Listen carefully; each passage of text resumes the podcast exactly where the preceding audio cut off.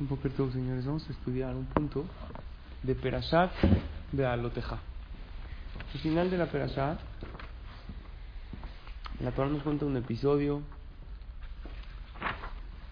que hablaron mal de Moshe Rabben.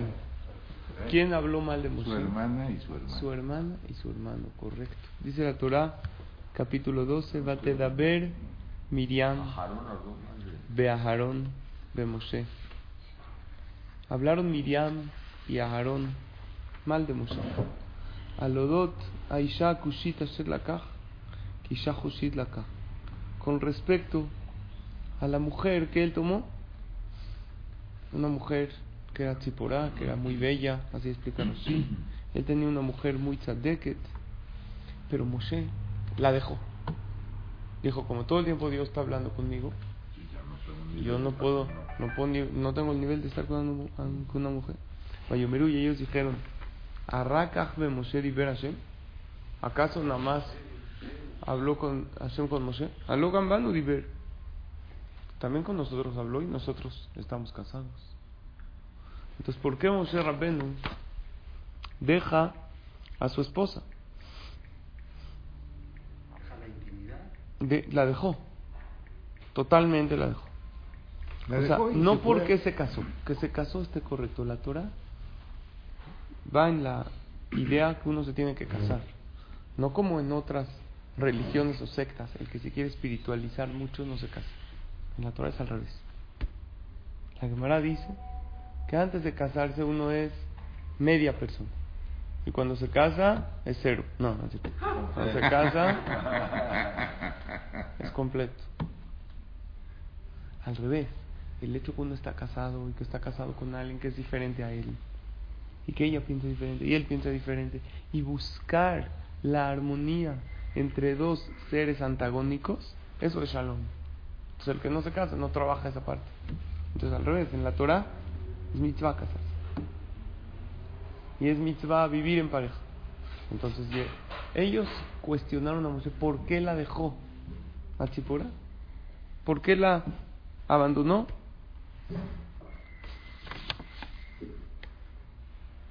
Y Hashem lo escuchó. Sin embargo, Moshe Rabbeinu era el hombre más humilde que existió en la faz de la tierra. Por lo tanto, no contestó. Porque como es alguien que es humilde, no, le ofende que digan eso. ¿Por qué? Porque él que dice, yo qué soy. Oye, pero hablaron de ti, que hablen. Nada es que polvo, nada. Pero bueno, ¿quién no hablaba? Todo el día estaban la gente contra Pero sus hermanos. Y, y Paliquín hablan mal, mismo que nosotros nos queremos callar. Y a pesar que los dos hablaron, el- la que más y la que primero habló Fue Miriam. fue Miriam. La respuesta verdadera que les podía decir Moshe, ¿saben cuál era? El Ramban, el Nachmani les dice que Moshe Rabbeinu se llamó Adon Nevim, el señor de todos los profetas. Él tenía otra categoría de profecía. Y él les podría haber dicho, es verdad, no hay que dejar el matrimonio. Y una persona puede vivir el matrimonio y tener profecías de Dios. Pero yo soy diferente, yo tengo otra categoría. Ejemplo, el pueblo de Israel, antes de llegar al Ar Sinai, ¿qué les dijo Dios? Voy a revelarme a todos ustedes, abiertamente. Sepárense de sus esposas para que lleguen a una categoría. Moshe Rabbeinu, ¿qué les va a contestar? No, yo soy como, yo soy más que ustedes. No les puedo contestar así. Entonces, como Moshe Rabbeinu no les podía contestar así porque él era humilde, se queda callado. Y Jajamim dicen que cuando uno no defiende su honor, Dios lo defiende por él. Apréndanse eso. Si alguien nos falta nuestro honor, si nosotros defendemos nuestro honor, entonces Dios dice, tú estás luchando por ti, lucha. Pero cuando uno no defiende su honor, y cuando oye que están hablando mal de él y se queda callado, ahí es cuando llega Hashem y defiende el honor. Vean cómo dice la Gemara en Maseje Shabbat, en la página 88, ve, Tanu ustedes los Alubim Ben Amulbim, las personas que son ofendidas, que son degradadas, y ellos no ofenden de regreso. Shomim Helpatam Ben Meshivim, escuchan que los están avergonzando y no contestan nada. Beisurim. sirven a Dios con amor y están contentos cuando Hashem les manda un problema. ¿Por qué están contentos con el problema? Con el sufrimiento.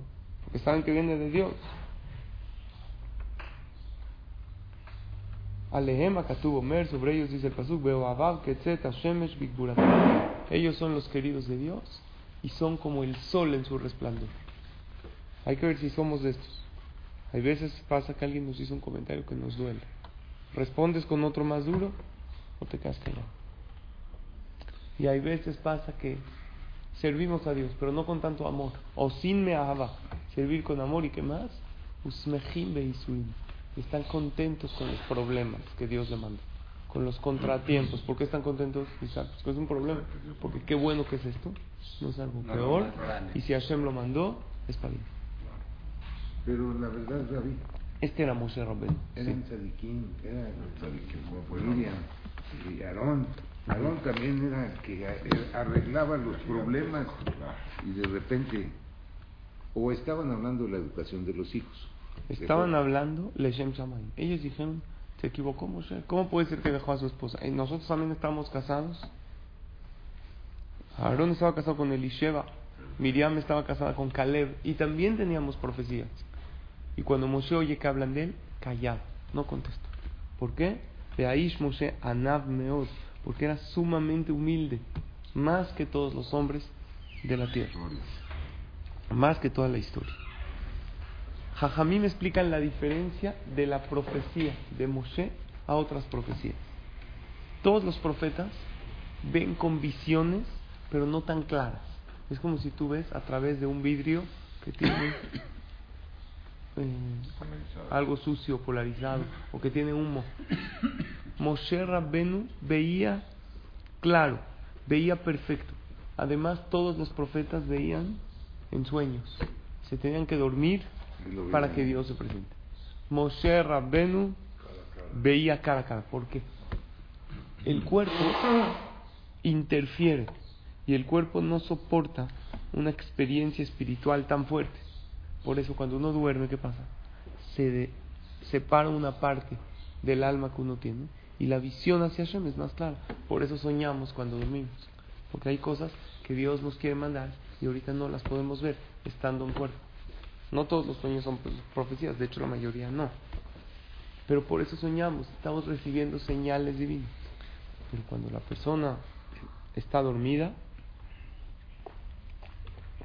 se eleva una parte del cuerpo. Moshe Rabbeinu despierto, claro y parado. Parado en los pies. los demás profetas no. Como que entraban en un trance y se quedaban dormidos. No hubo nadie como Moshe Rabbeinu, ni habrá. Tenía que dormir, todos. Todos. Todos, todos, todos. O con la música o dormidos. Música, exacto, con la música profetizada. Escuchen bien esto, señores.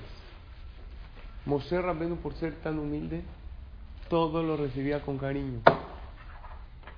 Todo lo que le pasaba, decía, si Dios quiere, es lo bueno para mí. Por eso en ningún momento pierde el control. En reclamos, todo, todo el tiempo Moshe Rabbeinu está en absoluto control. Hoy, ¿cómo somos la gente? no, tenemos tolerancia, no aguantamos nada. Los niños desde chicos, algo no sale, ¿sí o no? Se ponen locos.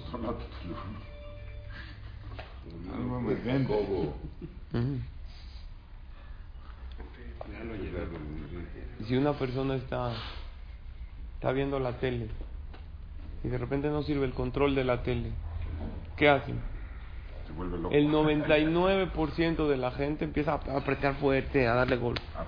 Un por ciento va y le cambia las pilas al control. ¿Quién le cambia? Papá no sirve el control de la, de, de, la terraza hace dos días. ¿Lo tiro? ¿Lo aviento? ¿Qué hago para que sirva? Tuve una plática con un amigo de un tema de Shalom Bait. Le dije, dijo, es que mi esposa empieza a gritar. Yo le dije, tu problema es que no toleras que alguien piense diferente a ti, no toleras.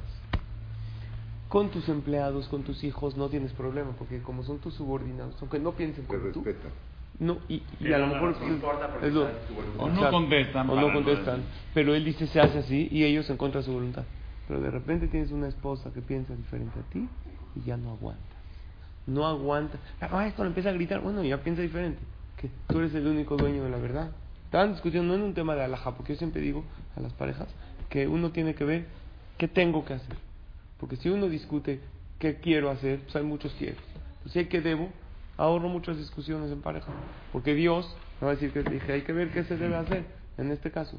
Y tienes que entender que alguien piensa diferente a ti. No pasa nada. Hay uno que dice, ya no me molesta que alguien piense diferente a mí. Con que piense ya es suficiente. Aunque sea piensa. A estas alturas, la gente ya no piensa nada. Moshe Rabbenu, ¿qué nos enseña? Que no importa. Si alguien habló de ti, si alguien... Hashem tobea et el bono. Hashem defiende el honor de aquel que lo ofenden. Sí se queda callado. Moshe Rabbenu sabía.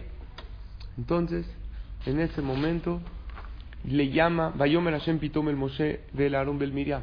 Llega Hashem a defender. Se use los Tejem el Moed. Le llama a Hashem a los tres. Dios puede hablar a la vez con tres personas, nosotros no. Si estoy hablando contigo, no puedo hablar contigo, no puedo hablar. Hashem habla con, con los tres en diferentes lugares en el mismo momento. Ustedes con millones. Sí, bueno, en este caso eran Sí. Vayered Hashem be'amud anan. Baja Dios con una nube. Vayamot petajaol. Y se para ahí en, en donde ellos estaban. Vaikra a Aarón u Miriam. Dijo a Aarón u Miriam, vayetushenen, que salgan los dos. Moshe Rabenu no le llamaron. Salen a Aarón y Miriam, ven la nube de Dios. Y Dios va a hablar con ellos. Obviamente se duermen. Vayomer Shimona de Baray. Escuchen. Y mi yene viajem Hashem bamar'a el abed vada adaberbu. Si habría un profeta entre ustedes, yo hablaría con él solo en sueños. En sueños solamente, como ustedes, como tú, como Miriam. Lo pero con mi siervo Moshe. Bejol betine Emanuel es el más confiable que tengo. Pe el pe verbo. Yo hablo con él boca a boca. Umar evelo vejidot, una visión clara, no con enigmas, no con claves. Utmunat Hashem Yabiti es el único que puede ver el resplandor de Dios despierto.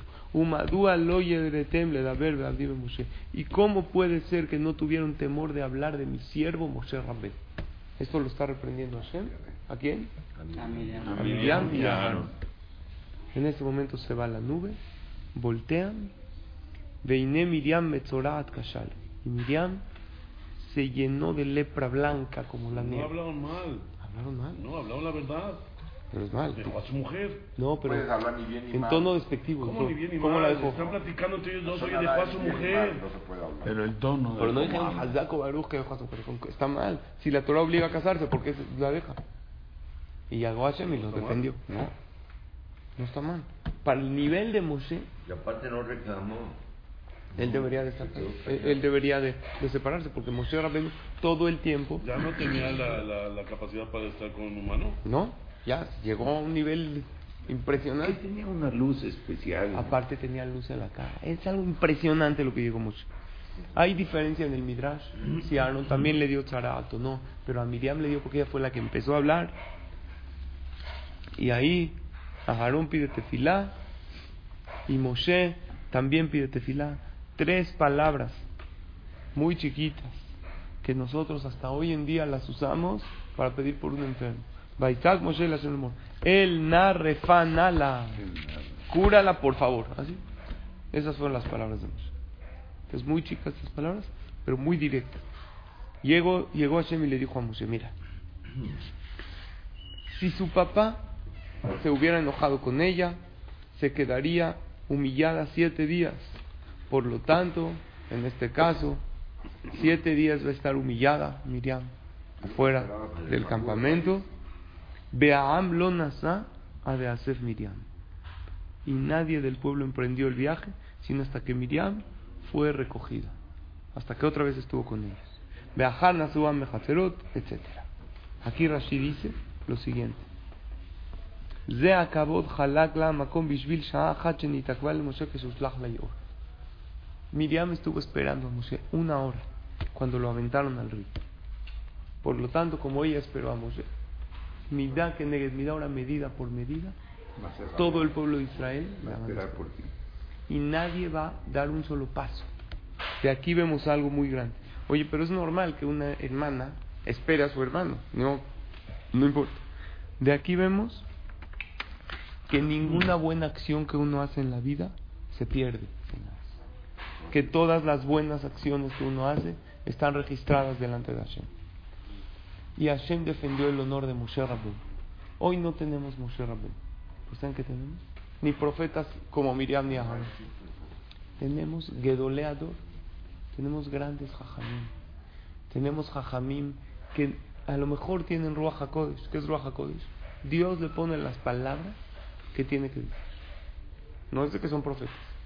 Pero tiene una visión especial. Tiene Ruach HaKodesh. Hay verajot que se cumplen. Y de estos Jajamim aprendemos lo que aprendimos de Moshe Rabbeinu. No tratar de defender su propio honor. Hubo algo que era que tenía Moshe, aparte de ser humilde, aparte de ser profeta, él le pide a, Aarón, Kajet al aquí mismo en la presa, toma a los Levín, acércalos a dónde? Al trabajo, en el Mishkan, en el Mizbeah, dice Rashi, y algo que nos enseña también la humildad de Moshe, Kah es Kahem Bidbarim. Tómalos con palabras, háblales bonito. Cuando quieres traer un amigo al Knis, no le digas, si no vienes, Dios te va a castigar, te vas a esto. No. Tráelo bonito. Acércalo. Si ves que va bien, dile cola cabot. Le estás echando ganas. Está subiendo poco a poco. Moshe Rabbeinu era muy humilde. ¿Cómo acercaba al pueblo de Israel? Oye, pero también los regañó pocas veces. Y parte de su humildad es eso. Que hay veces los tiene que regañar. Escuchen esta anécdota increíble. Hay un joven en Beneverac que venía, viene de una familia súper religiosa, ultra ortodoxa. Beneverac, ¿conoce o no? Sí. Es lo más elevado que hay en Torah, así puro black power ahí. ¿Sí? Durísimo. Este señor O sea, es frontinea, ¿no? Exacto, Santinea. Dejó, se, dejó la Torah, se hizo giloní, dejó el tefilín, dejó el Shabbat Kodesh, dejó toda la espiritualidad y se fue a vivir con un tío de él. Ya no aguantaba en casa de sus papás, sus papás no lo aguantaban. Se va a vivir con un tío. Este tío es giloní, alejado. Pero aunque es giloní que es alejado, señores, existe una raya roja. Un día llega con una goya a la casa, en Israel con una goya. O sea, no hay Eudiot. Y el tío le dice, hasta aquí. O sea, hay un límite. Que tonto pongas tefilín, pero con una goy, descendiente de una familia lleno de Torah, de mitzvot, de cosas. Romper la cadena de esa manera, ¿qué opinan ustedes? ¿Lo tiene que el, el tío recibir en la casa con la goy? De por sí le está dando refugio, le están, pero por otro lado, Pues el que es alejado, alejado, que pero tenía un límite, por lo menos. Claro. O sea, no, no era cruzar ese Sí, límite. estoy alejado, pero sé que existe esto y Exacto. esto que yo no hago. O sea, ya siento que hago Sí, sí, mal. Exacto. Y ahí ya, ahí se rompe. ahí se rompe, pero no una goy. El muchacho habla con su tío, le dice, mira, aunque sea, sé valiente, ve y dile a tus papás que te vas a casar, o sea, con esa goy haz algo. No puedes así hacer ese paso. Tus papás de por sí están destrozados. Ve y diles la verdad, a lo mejor un argumento, no, yo no me voy a cambiar de opinión. Pues no cambies, pero diles. El tío con intención, a lo mejor su papá, una palabra. Va y le dice a sus papás, el papá destrozado, deshecho. Pero el hijo le dice, antes de casarme con ella, quiero pasar un Shabbat con ustedes. El papá dice, adelante. ¿Qué tipo de Shabbat pasaron? Deshecho. Pero el papá, imagínate, sabiendo que su hijo se va a casar con una Acaba la ciudad de Shabbat, en Beneverak, el barrio ultra ortodoxo de Israel. Sale al balcón de la casa con el teléfono, fumando. Hilul Shabbat en casa de su papá. El papá destrozado, la mamá destrozada. Muérdanse la lengua, no le digan nada. Vamos a ver qué podemos hacer con él, que te fila. El Shabbat está terminando y el papá no ve alguna posibilidad que su hijo cambie de opinión. En eso, en la tarde hay una clase de Rav Steinman. ¿Escucharon a alguien de Rav Steinman? ¿Quién es? El que acaba de fallecer, uno de los Gedoleador, falleció en diciembre del 2017. Le dice el papá, ¿me acompañas con Rav Steinman? De una manera increíble, el hijo aceptó. Vamos con Rav Steinman. Apaga su cigarro. No lo apagues, haram, porque también es haram. No, de verdad, no es vacilar. Hay gente que no respeta. Yo le digo, aunque sea, no apagues el cigarro. No lo apagues. Déjalo ahí. Pero jajam, yo fumo. No importa, ahórrate un haram. La Torah prohíbe prender y prohíbe apagar fuego. Ahórrate. Es algo. Van con Rav Steinman. Le dice el papá a Rav Steinman. Dice, tengo un hijo que se alejó de la Torah. Y no cuida Shabbat. Y no pone tefilín. Y está totalmente alejado. Y Rav Steinman le da la mano. Y le dice, ¿cuánto tiempo llevas sin respetar Shabbat? Le dice este muchacho, tres años. En estos tres años, ¿has tenido algún pensamiento de Teshuvah? ¿Algún remordimiento? Cuando llega Shabbat y haces lo en contra de la Torah, ¿sientes algo que estás mal? Dice, la verdad, sí he tenido remordimiento. ¿Cómo cuántas veces en tres años? Pues a lo mejor como unas diez veces. De repente me entra el remordimiento y digo, estaré mal, estoy haciendo. Él estudió Torah toda su vida, no es de que no sabe. La gente no. Dijo, ¿tienes remordimiento diez veces? Pues yo te envidio a ti. Dice, ¿por qué? Porque llevas en tres años diez veces que llegaste a la categoría que dice la Gemara, Bemakom Umdim, En Tzadikim Gemurim Yeholim La'amu. Hiciste una, está escrito en la Gemara que cuando hay un Baal ni el tzadik más grande del mundo llega. Entonces yo te envidio a ti, le dijo Rav porque tú, en estos últimos años, has llegado diez veces a la categoría que ni el Baal Teshuvah, ni el tzadik más grande llega. Yo la verdad te envidio, eres una persona increíble. Se va. El joven se queda dando vueltas la cabeza. Lo que dijo Rav ¿Cómo puede ser que me dijo así? Dejé todo en vez de decirme Rasha, en vez de decir... Dijo, yo te envidio, tú pensaste en Teshuvah, tú eres un Yehudi especial, tú llegaste al Shamaim con tu Teshuvah. Empezó a pensar, a pensar, obviamente. Estamos hablando de Gedolín. Decide dejarla, no se los hago largo y es tarde, y empezar su vida de Torah de Mitzvot. Y regresó al camino. Pero ahí no acaba la historia. La historia acaba mejor. Le preguntaron, ¿me puedes explicar por qué fuiste con Steinman? A ver, el señor sabe, vivió en Bendebrak toda su vida. ¿Para qué vas con Rav Steinman? Si está casado con una goy, ¿qué le va a decir Rav Steinman? ¿Fadako Baruj? ¿eh? ¿Qué día voy a la boda? Claro que no.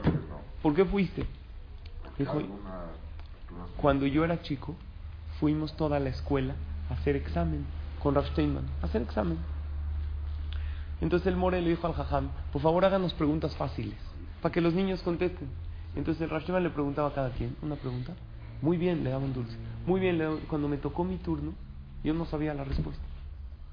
Y me hizo una pregunta más fácil todavía. Y tampoco sabía la respuesta. Y me hizo todavía una pregunta más fácil.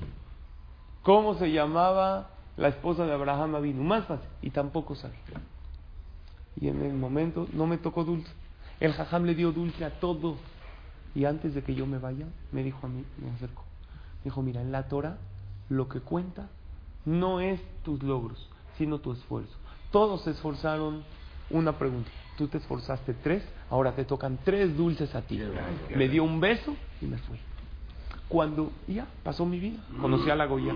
Cuando mi papá me dijo, vamos con Rav Steinman, relacioné el jajam que me hizo sentir bien, el jajam que me elevó, el jajam que me dijo, tú te esforzaste el triple, ahora toma tres dulces, aunque no contestaste, no importa. Dije, con ese yo voy. Eso fue lo que lo jaló. Moshe Rabbenu con su humildad. Claro que hubo Yehudim que no lo lograron, ni que no se aceptaron, ni que reclamaron, pero la clave de él era la humildad. La clave de él era la manera de... Hasta hablaron de él, se quedó callado. Dos lecciones aprendimos.